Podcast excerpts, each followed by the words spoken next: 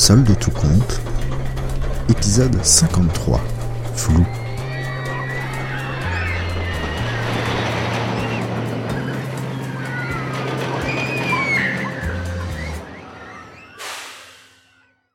La lune.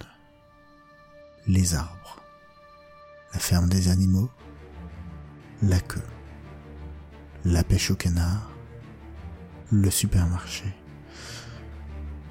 Ah, J'en ai marre, sortez-vous les doigts, c'est pas possible. Calme-toi, ça sert à rien de s'énerver. Non, mais c'est un scandale. Ça fait une heure qu'on est là à tourner, j'ai froid, j'ai faim, j'en ai marre.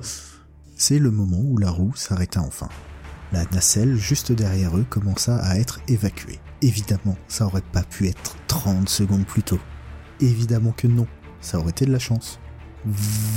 Trop cool, vous allez enfin pouvoir descendre. Oui, ben c'est pas trop tôt.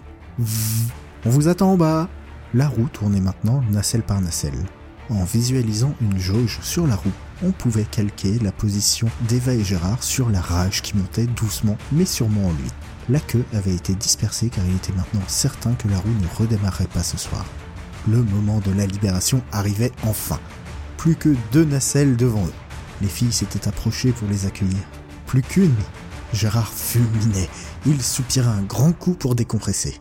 À partir du moment où le technicien leur annonça que leur garde-corps était bloqué, les souvenirs de Gérard sont flous.